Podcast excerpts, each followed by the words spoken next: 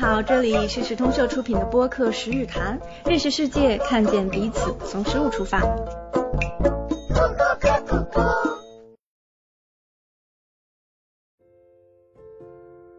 大家好，欢迎收听《十日谈》，我是主持人小金。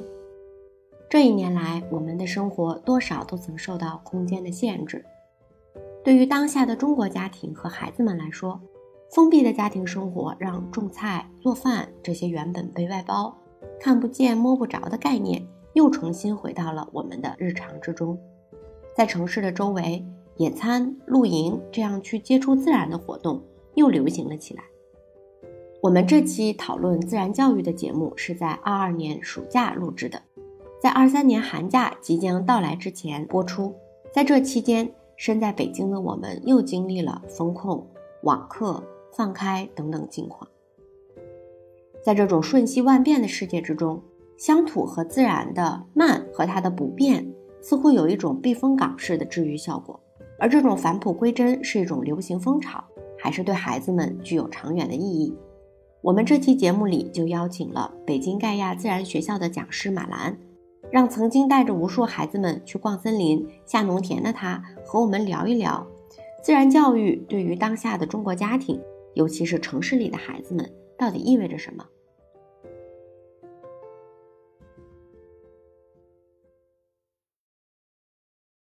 十日谈的听众朋友们，大家好！我们现在在盖亚自然学校的大本营。我们今天特别开心的请到了盖亚自然学校的柳兰老师，请柳兰老师也自己介绍一下。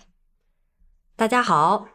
我的真名叫马兰，因为我们都是用自然名来相互称呼，所以就叫我柳兰好了。因为我们起自然名的一个最重要的原因，就是大自然的万事万物都是平等的，没有高下之分，没有等级尊卑，各有各的用处，所以我们通常后面不加老师，就叫柳兰就行。我们是自然名哦，自然名很有意思，是我们希望能够和大家建立自然连结的第一步。在自然当中有万事万物，有的可能已经不存在了，有的有旺盛的生命力，那有的是动物，有的是植物。那我们就用一个自己最喜欢的，或者自己非常向往的，或者自己看到了以后受触动的这样一个自然物，作为自己在这个活动当中的名字来相互称呼。比如说，我们有叫小蜜蜂的，有叫铃兰的，有叫白河的，啊，还有叫黑洞的。那您叫柳兰，这个它来自于植物还是什么？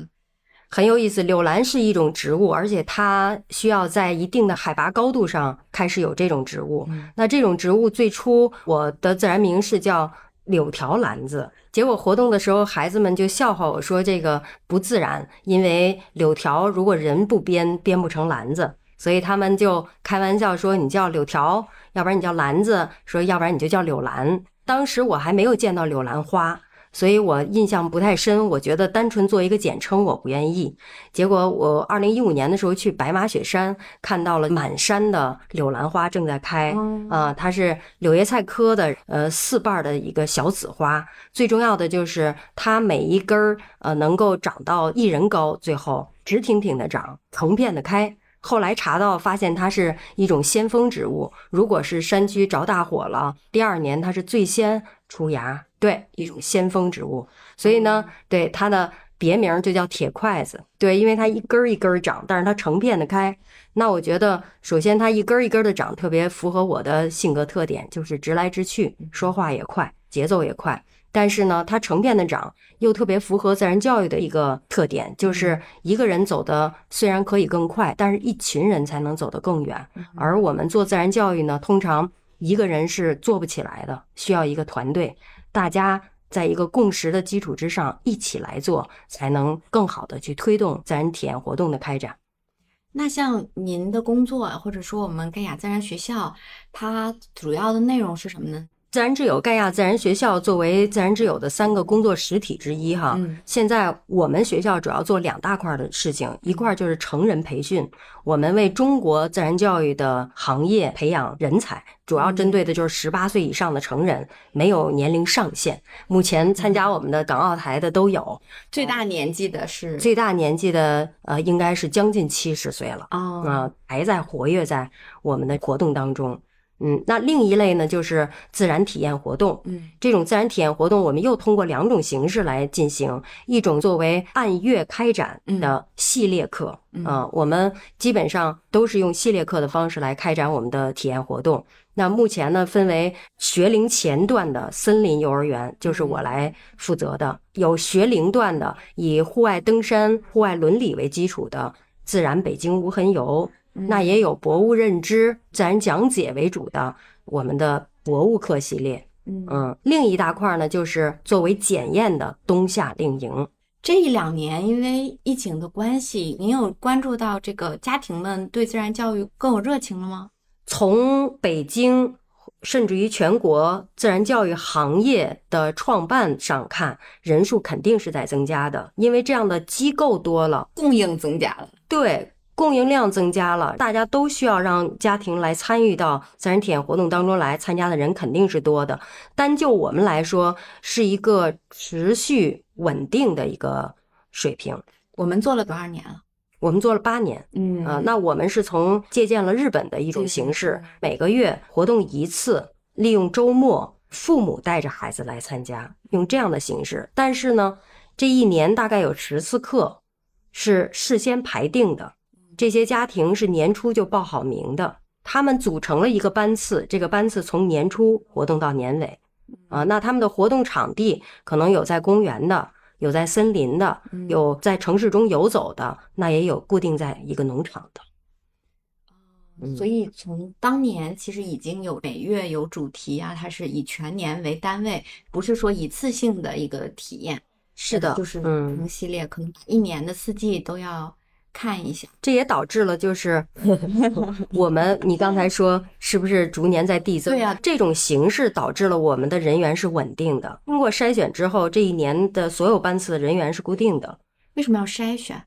这是很重要的。是吗嗯对，因为我们出过各式各样的这种 对事情，有些家长就会来质疑你，你去到一个免费的公园，你没有成本，你为什么要收我的钱？嗯然后既然是都到自然当中玩儿来了，为什么我要花钱跟你们玩儿？还有各种各样的不理解嘛。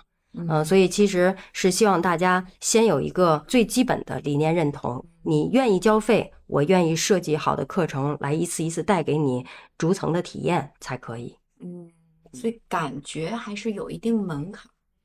孩子们真正来到咱们这种幼儿园也好，或者是生活营也好，他们天然的喜欢田野生活吗？我觉得你问的特别好，因为我们最初也是认为孩子需要啊、嗯因为我们自己这波人是在这个野玩野大的啊、嗯有的都没有上过幼儿园，过去一出门也是这种半荒野的周边环境对啊啊、所以没觉得太。怎样？那我们最初设计的时候是默认大家都是认同这一点才来的。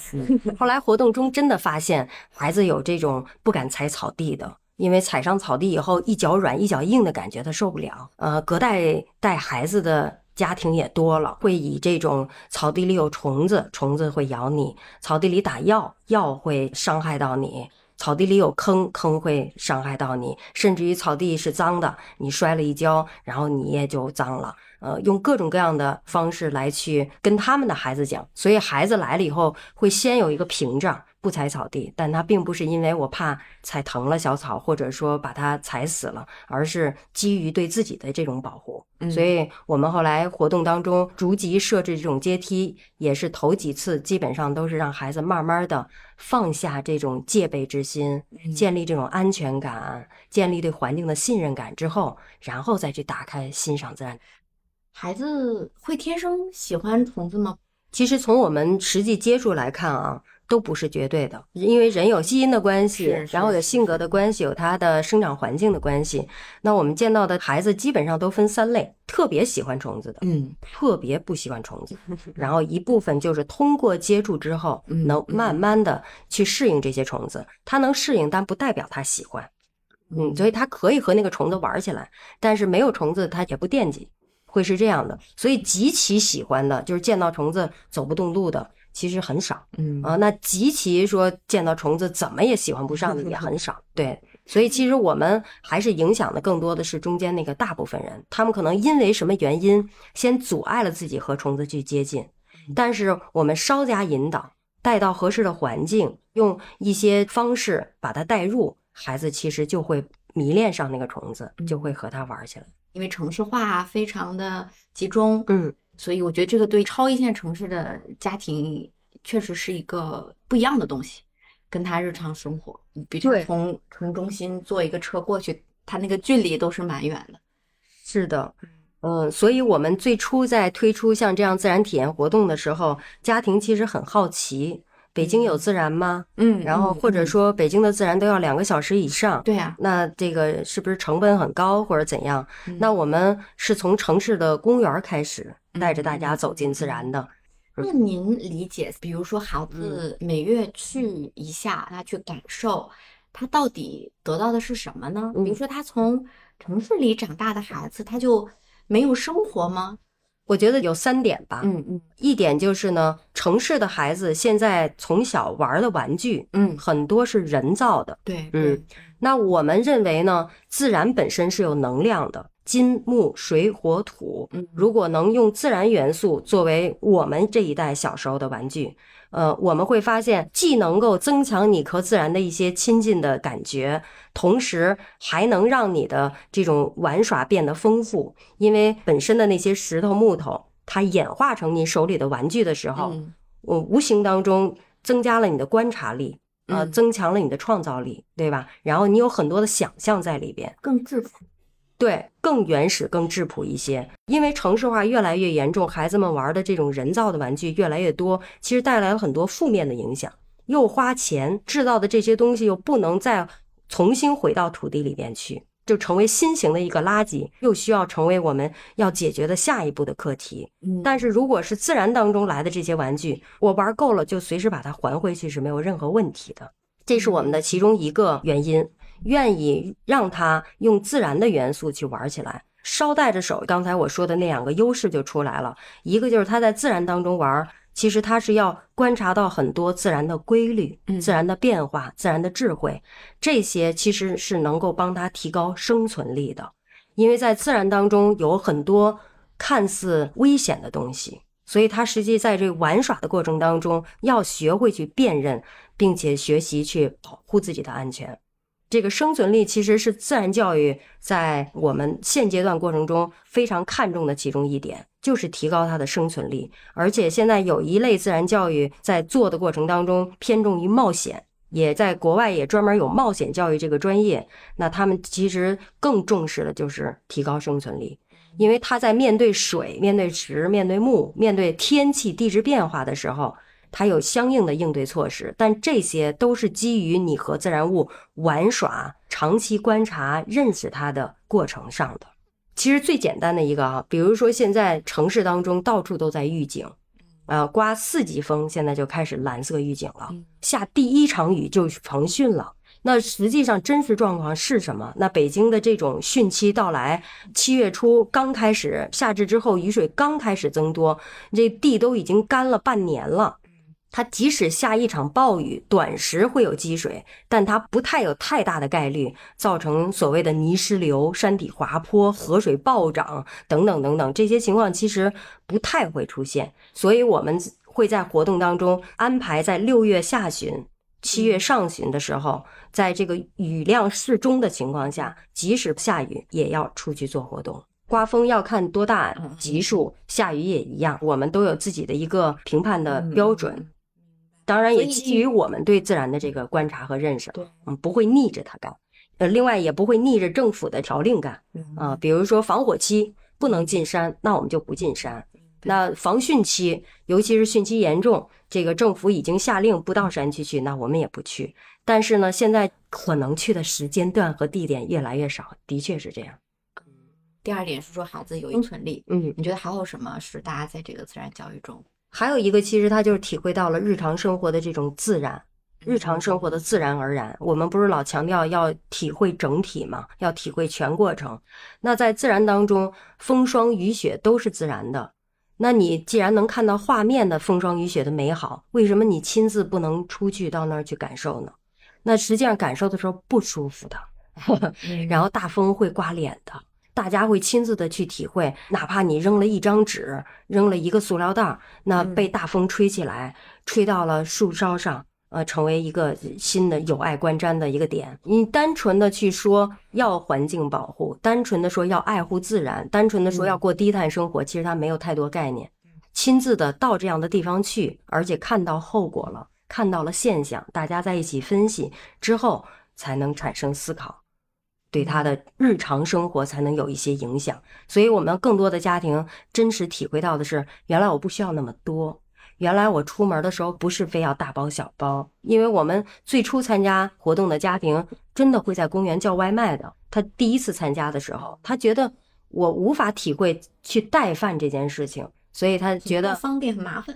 对他不知道是个什么概念，所以他觉得要吃中午饭。我又想吃什么什么饭的情况下，只能叫外卖。再下一层的家长呢，是自己大包小包、塑料袋才买完了带过来，然后但是就一堆的塑料袋和一堆的包装。但是我们活动的要求呢，大家用非一次性用品携带好自己制作的食物和水带过来。那有这样对有些家长会开始不理解，但是当他们体会到这种乐趣了之后，因为用餐是孩子们最喜欢的一个环节。我们会集体在室外用餐，万一做的很难吃呢？自己做的很难吃，还能体会到乐趣？你说到点儿上了，他体会不到乐趣，但是他体会到吃别人好吃的东西的乐趣了。自己觉得自己做的难吃，可是别人家的孩子会认你家的饭，你谁家的饭最后都能吃掉，真的吗？真的，真是这样的。家里妈妈往往是做的又是糖醋排骨，又是什么，做的特别的好吃，孩子连看都不看一眼，眼睛就盯着那边的凉拌黄瓜。啊，这些情况都是每一餐都能真实发生的，啊，所以我们就会在借由这个进行食欲的这种教育，孩子们通过分享，用这个方式分享是吧？对，那因为这个分享有些是主动，有些是被动的，因为你不想吃自己的，但自己的东西并不差，对吧？何况你自己不爱吃的东西不一定就是不好吃的东西，所以他又想要那个，那我就拿我自己的东西，你想吃我这个吗？那我能尝尝你那个吗？就换过来，所以不是强制的，是大家自然而然发生的。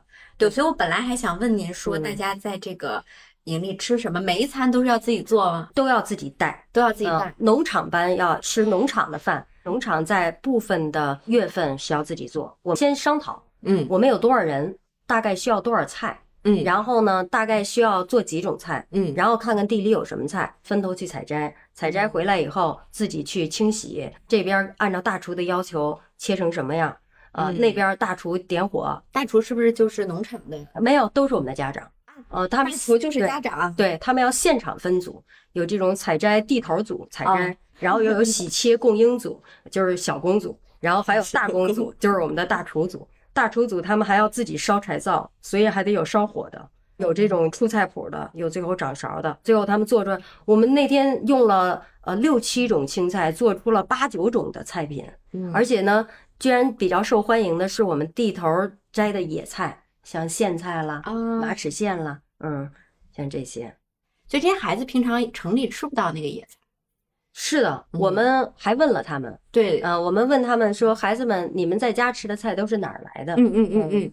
那我们因为以前出过这样的笑话，就是说你们知道你们的菜是哪儿来的吗？然后孩子们说超市来的，对啊，嗯，或者说叮咚买菜了，对，就是各式各样。我们农场班的孩子还稍微好一点，他说地里长出来的，嗯，但是地里什么时间能长出什么菜，那就需要他一个月一个月一个月的去观察。哦，所以他在这过程中学到有什么菜，他们小朋友可以摘菜，可以切菜，对吧？对，家长们呢？被迫要去炒菜，对你用这词儿还挺好，对，因为真的是被迫。对 这又得倒回去了，就是我们之前不是说要参加我们的活动要筛选啊，对的对对的，他们都还是相对哎，对，OK 的，他最起码他对农场有一种向往，对对，他要么向往那种农田生活，要么他向往自种自收的那种感觉，要么他向往直接吃地头菜的这种新鲜感，也会衍生出一些明星来。家里从来不知道他会做饭的，然后他冒出来这个给你做了一道菜，然后那个轰动大家。另外呢，就是那回家以后这个职责就少不了了呢。呃，就是 对我们把这种纠纷留给他们做后续，留给他们自己就好了。然后你们做这个事情也肯定是充满着理想主义，真正做起来什么地方是最难的？我觉得最难的是实现我们想让它体现全过程这件事情，因为作为北方的一年，真正能在农田里做活儿的，可能是清明以后，基本上十一过了以后，霜降之前，嗯对吧？就这段时间农田是有东西的，嗯而且这也是一般的家庭认知内的到农场去的，也就是说，他希望见到的就是绿茵茵的，对啊，各种菜长了叶儿、开了花、结了果儿的，对。但是呢，我们偏偏农场的第一次是从风沙最大的时候开田种地的时候开始，嗯那个时候农田什么也没有，嗯甚至地都要他们自己松，肥要他们自己施，啊嗯，所以经经历过这个三部曲之后，才把种子种下嘛。它要该补水的补水，要该补肥的补肥，该翻田的翻田，呃，该起垄的起垄，把这些都做完了都。要做自己做，都要自己做啊。但是我们会浓缩成一节课，就是头一节课会做这事儿。其实种子一种下，呃，就没什么事儿了，对吧？那嗯剩下的可能就是管护。那我们在这个管护的过程当中，可能这个土硬了，周边长杂草了，就要拔。那大家就要思考，那既然都是生命，为什么跑到别处我们什么都不拔？为什么到这儿了？我们为了我们的一棵苗，要把周边的一圈草都拔掉？嗯啊，这个会引发一次讨论。那再就是补水，嗯，补多少水合适？水从哪儿来的？怎么样引到农田里的水合适？我浇了水之后的植物有什么变化？这是他第二次要去思考。水从哪儿来呢？我们在这个农场是旁边有一条河水，是饮用水级别的河水，那还挺好的呃，但是他需要自己把它想办法从河边儿打过来啊。啊。所以小朋友也许也会说，水是水龙头里出呃，来的。是的，他们都认为就是拧开了就应该有水，所以他要经历拿着桶自己一桶一桶去接。真的第一次就有孩子去欠着脚去接的时候就栽下去了。对，当然这个水很浅啊，就栽下去了以后体会到这个水凉啊，然后有流速啊，接一桶撒半桶啊，然后回来以后补点儿水不容易。嗯。嗯再有一次呢，我们是去体会它旺盛生长的过程当中，还有什么和它去竞争，就是虫子来了嘛。嗯啊，虫子这很多呃，因为我们的最基本的理念是遵守的，就是生命既然都是平等的，那我不吃这个农药，呃，去专门杀虫。那这些虫子可能更多的是，如果我发现了它，这个虫子是干嘛的，我们会去从这个方面去理解，没有益害之分。嗯所以在这个观点是我们在农场的活动中是一定会传递出来的。这是嗯生态农业的一个比较核心理念之一，就是说嗯不去用农药，不去用化嗯肥。那发现虫子，大家要怎么办？嗯，是的，很有意思。就是不是用农药这个角度呢，基本上都是因为我们要吃上安全的菜，对吧？对我们不想看到有洞洞的菜。对，还是外部为我所用。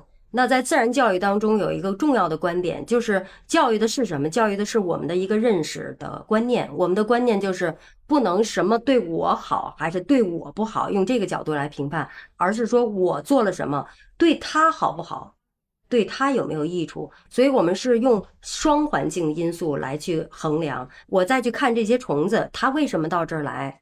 因为这是它的寄主植物，因为它这个时节在这儿产卵、交配、育儿，呃，是最适合它生存的。无论是植物还是动物，它能活着并且繁衍下去，是它的使命。大家观察到了它的生存不易，所以它既然那么不易，那如果说我为了土地循环的这个角度来说，我可以适当的捉取一些虫子，让它再去加入到这个循环当中去。所以我们会捉来，比如喂鸡，有其他动物的喂其他动物，嗯然后或者捉过来观察什么的。嗯当然，像一些部分农田特别痛恨的一些虫子，我们会适度的捉取完了以后，就把它消灭掉了。嗯啊，就是喂鸡啊，或者说观察完了，可能也就死翘翘了。但是对于有一些也很可爱的，比如说一些蝴蝶呀、什么的，嗯那蝴蝶的幼虫可是毛毛虫呀。对呢，对呢。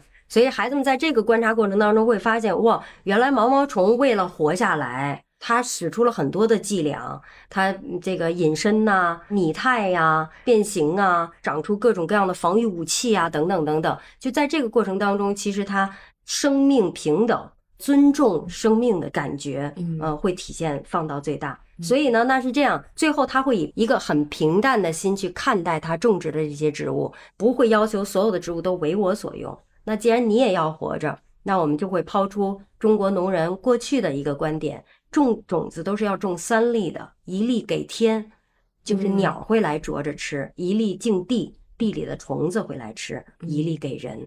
啊，嗯就是天地人，实际上这种和谐观也好，或者对生命的观念也好，就从这里面体现出来了。所以呢，这样虫子就不是问题了呀。那适度的我该观察的观察，然后虫子你该吃的还适度吃。那我只需要收获种植的这些这个农作物，取我够用的就行了。剩我的三分之一。呃，是的，剩下你该吃吃啊，你该活活，所以大家也就不会太在意了。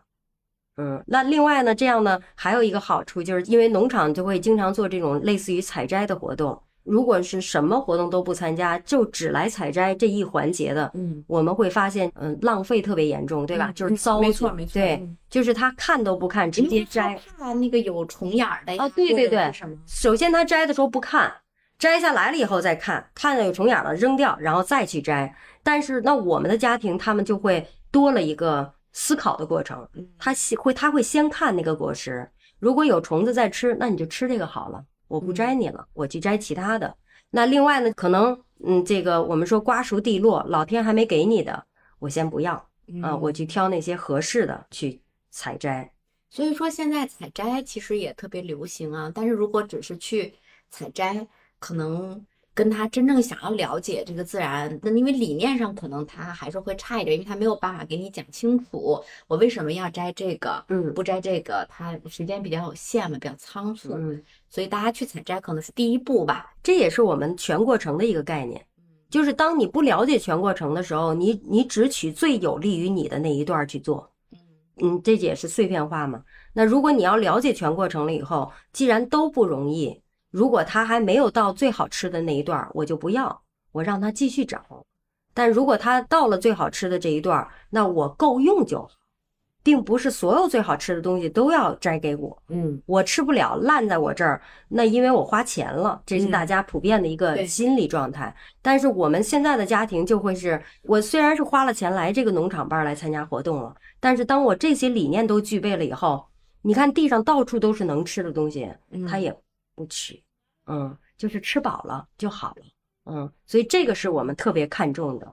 所以其实这一年下来，我们的农场班有一条主线，就是年初的时候每家种三颗南瓜，大概它也就是九粒种子的样子。嗯嗯，这一年就守着这几颗南瓜。对，这三颗南瓜苗能长出来的东西就很多了，但是最后它收的时候也只收走一个，啊，哦剩下的就是要么我们自己会吃一些，嗯然后要么会留给农场一些。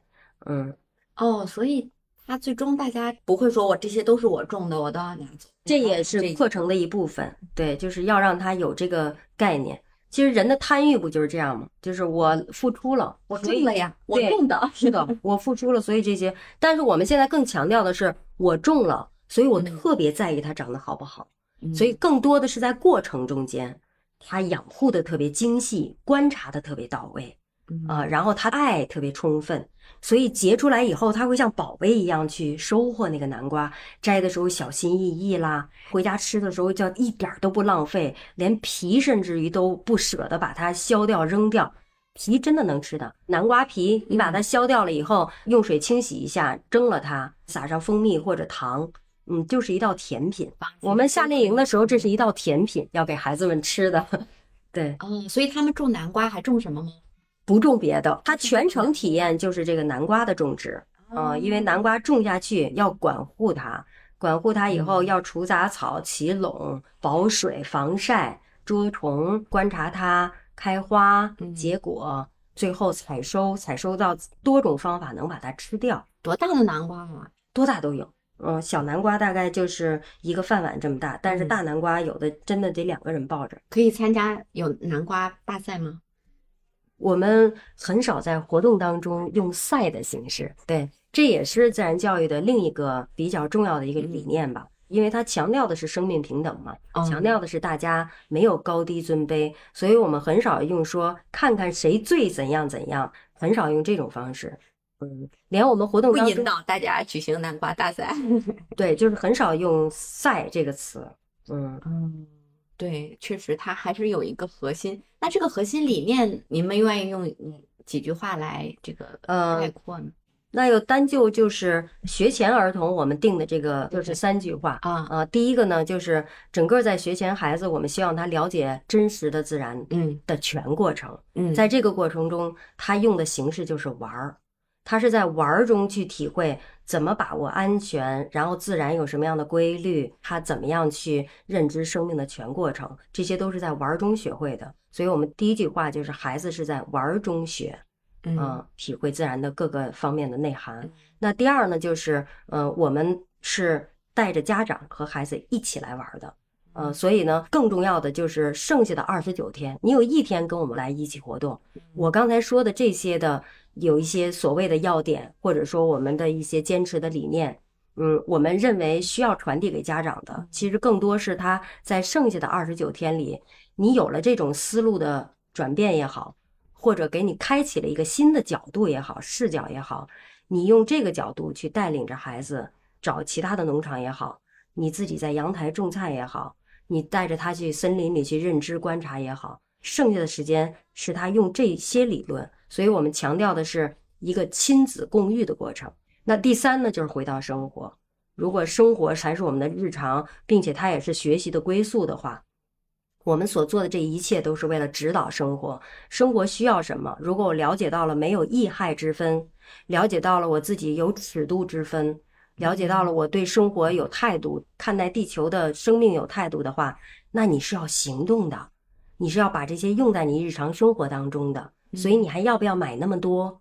然后你每次要不要孩子什么条件你都满足？要不要对你有利的就说好，不对你有利的全说是不好的，阻隔掉孩子对外界的一个连接。所以这些我们都认为是回到生活行动的一部分。所以这是我们第三个很重要的目标，就是要行动啊，适度的行动。那孩子们他们小宝宝们，比如说抱怨最多的是什么呢？你观察到，觉得小朋友孩子初期的抱怨，到后期就没有抱怨了啊。就是尤其是像我们森林幼儿园，我们自己不就是分出了几个层次吗？对，基础的你都去公园班就近体验，然后先了解规则。但是到后期，不论是森林游学还是农场，他去的地方越来越远，玩的时间越来越长，玩的范围越来越广，然后玩的内容越来越自由。那实际上到后来是没有什么。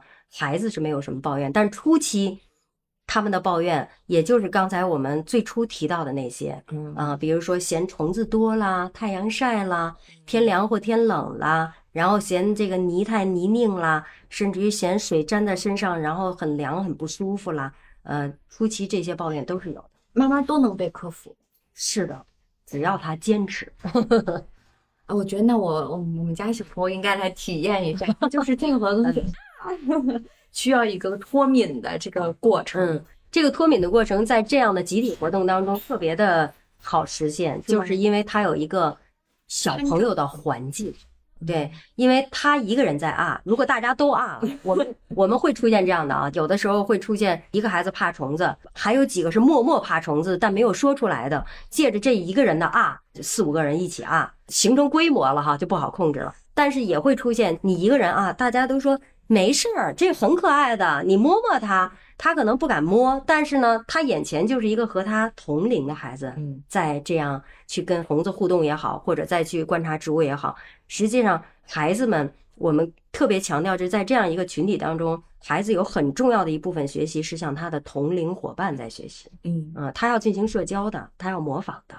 嗯，这是网课很多孩子缺失的，因为呃，对，上上网嗯课和真正跟朋友们是的，相处还是挺嗯不一样的。诶他在学校其实也不只是学那点东西，嗯，那你刚才说的这个，实际上就是自然教育的目标了。嗯，实际上是让我们人跳出来，不再只关心自己的这个人的圈子。所以您理解自然教育就是说跳出来，不再只关心自己，而是关心自然。或者说反思自己。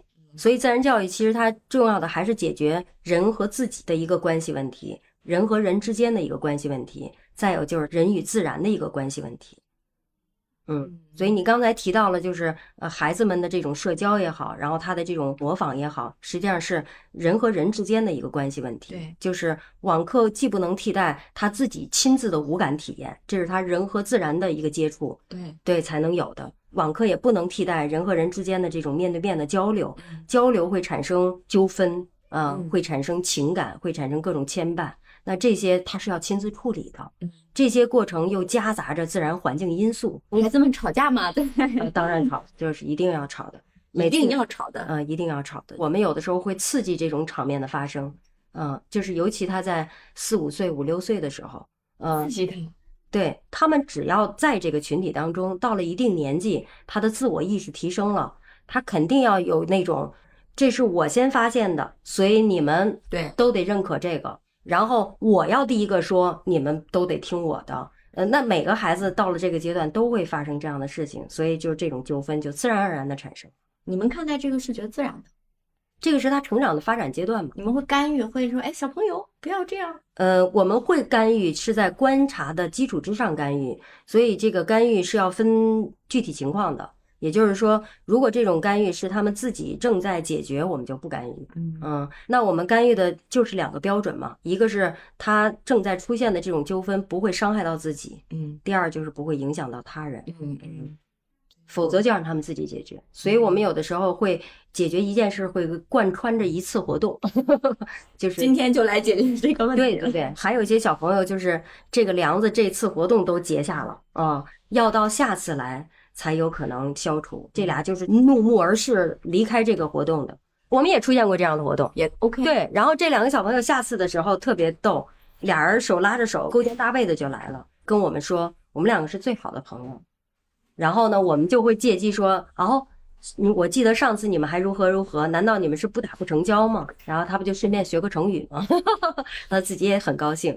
这种事发生在学校里，就有时候家长、老师都挺紧张的，要要是请请家长的，是的，要大家要恨不得家长一起坐下来聊聊吧。所以这里面其实就是在我们的这一个活动当中，会夹杂着很多的处理的视角。所以我们有些家长一开始来了以后，说我对你们的最大感受就是你们好像什么都不管，孩子发生什么你们都不管，孩子摔了跤你们也不是上赶着扶起来，孩子什么渴不渴的你们也只是说一下，让孩子喝，不喝也也不去管。但是家长们会这样，对吧？我觉得你渴了，冲上来，我觉然后得你冷，呃，对，然后他是要亲自的把水喂到你嘴里才可以，而且如果你没看到你嘬到我理想中的那几口的话，我就不离开，我就追着你。那孩子如果在农场不吃菜呢？不会的，不会吗？对，很多孩子家不吃菜，尤其是孩子自己种出来的东西，自己拔下来的东西，自己切出来的东西，他一定吃的。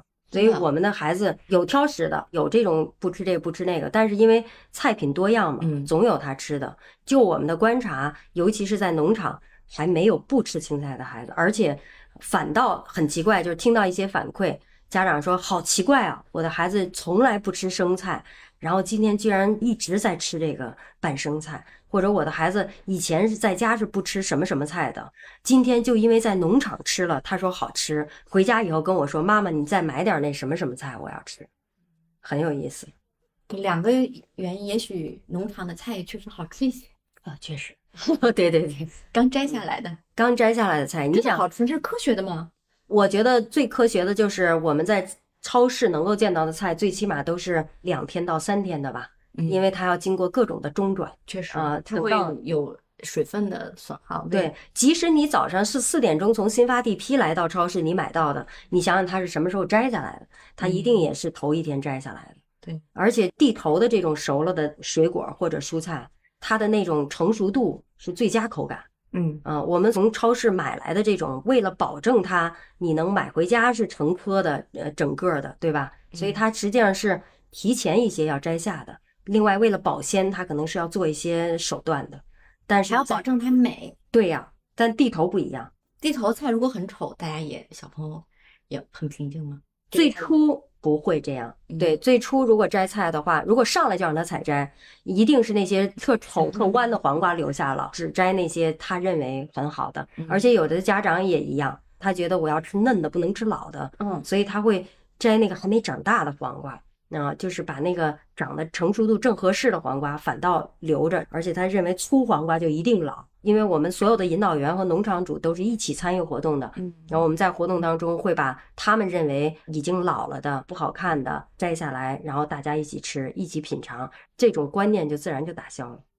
啊，嗯，重新的试试，连家长带孩子一起认识什么样的菜更好吃。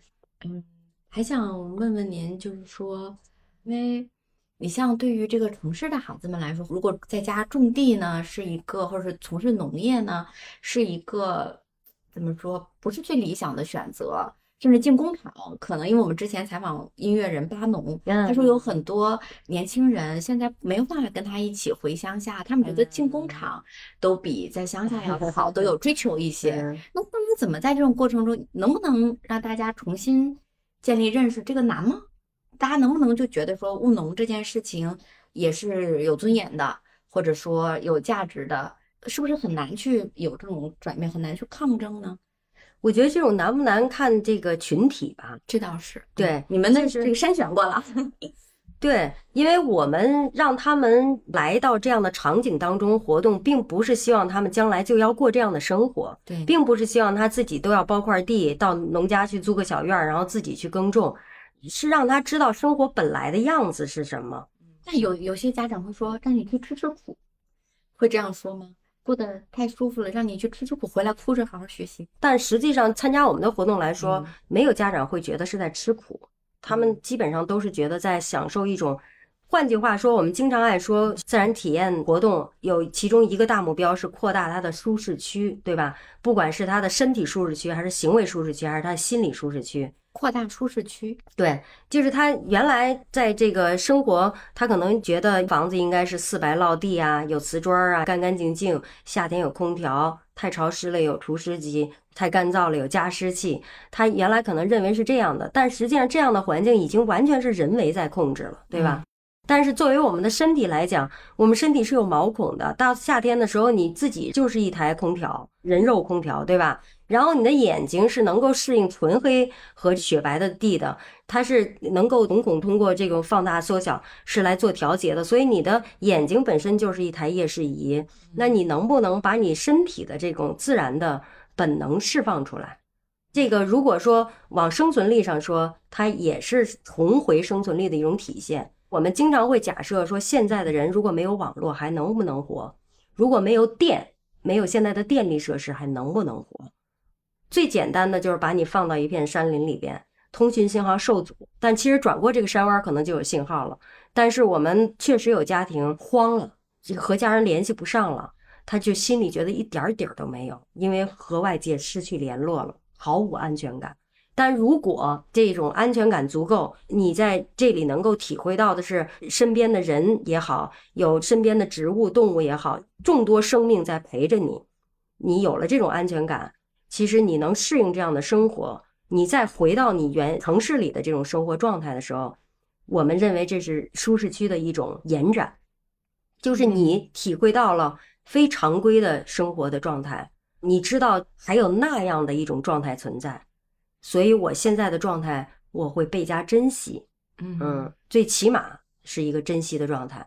所以，其实它不比较就没有幸福产生，对吧？所以呢，他多体会了其他各式各样的生活之后，他再回到他现有的生活当中，他会觉得，哎，有了前进的动力也好，有了这种幸福感也好，其实这个对他的完整人生的体验不都是一种好事儿？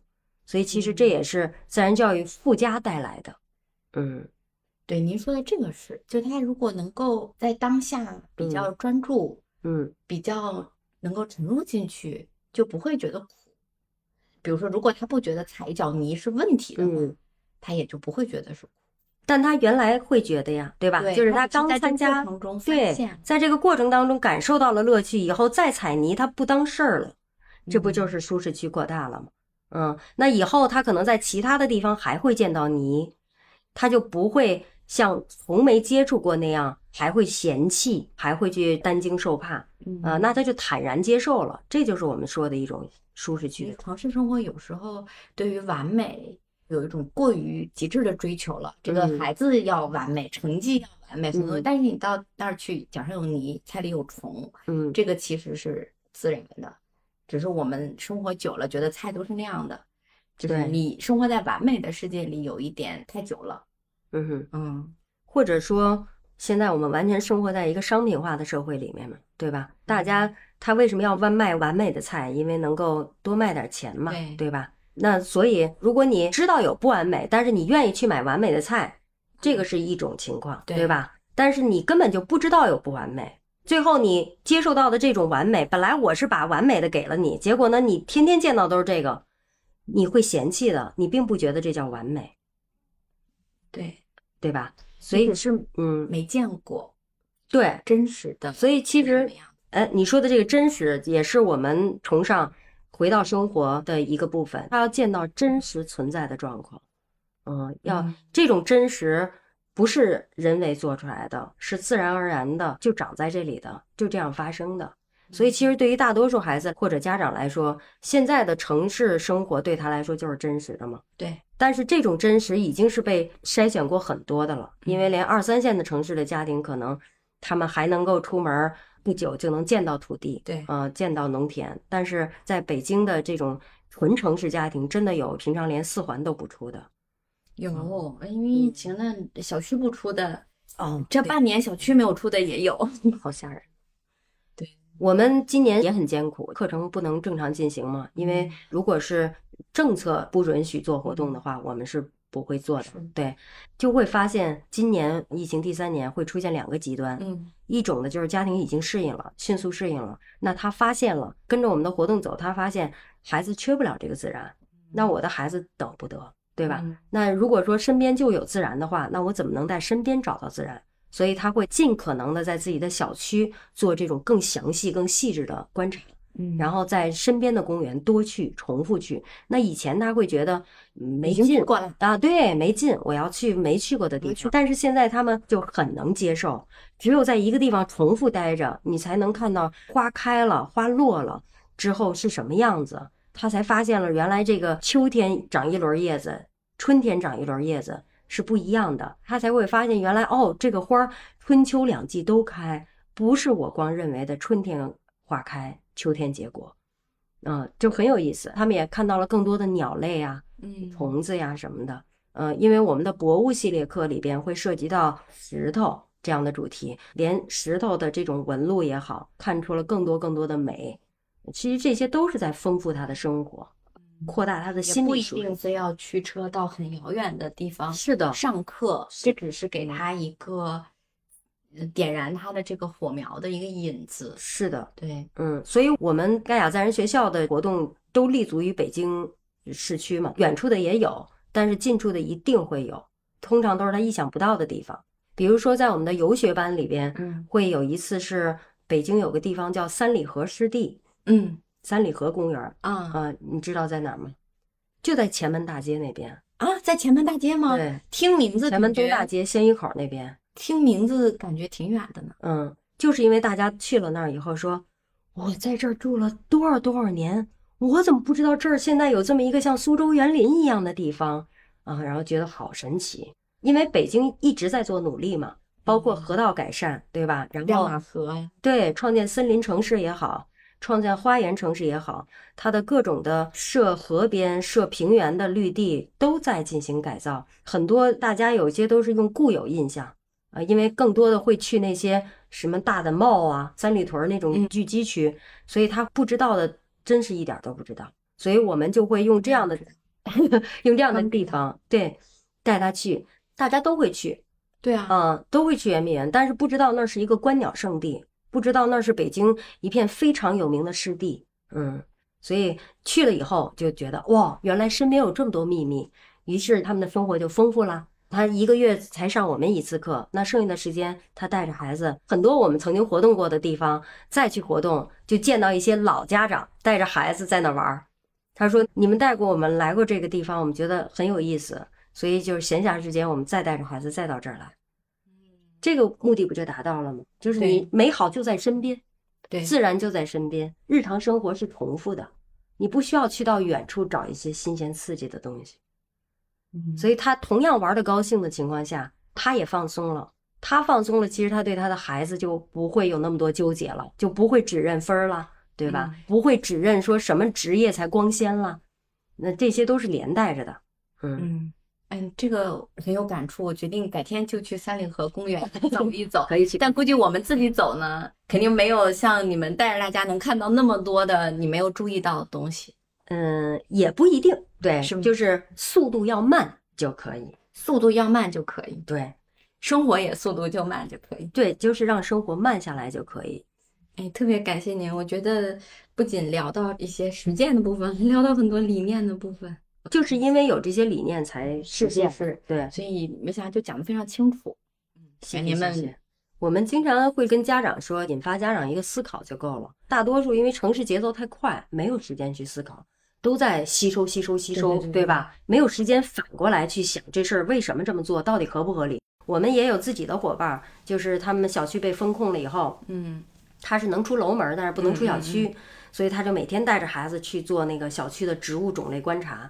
呃，数完种类了以后，就再观察一种的变化，从它开始长叶儿开始，看到它开花之后开始结果，看到果实慢慢的成熟，就是感触特别的深。嗯呃，因为你总在一处盯着的那个东西，看它每天的那个变化，你真的感觉到就是它那种顽强的那个状态。其实这对小孩儿是相当治愈的，对大人其实也都很治愈。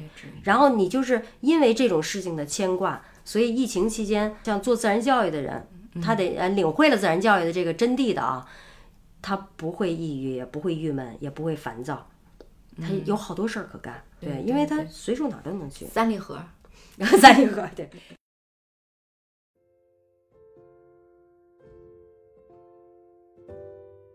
感谢马兰和我们分享关于自然教育的故事。今天聊完，我觉得回到自然之中，不仅仅是去了解更多的知识，而是可以去了解真实的，不仅仅有标准化考试的世界。孩子们在森林和农田里可以学会生存，学会相处，而大人们也可以在这个过程中再次打开自己。对于成年人来说，在工作和琐碎的事物之间，这样可以扩大我们认知、治愈自己的机会也是很难得的。今天的十日谈就到这里，感谢大家的收听，再见。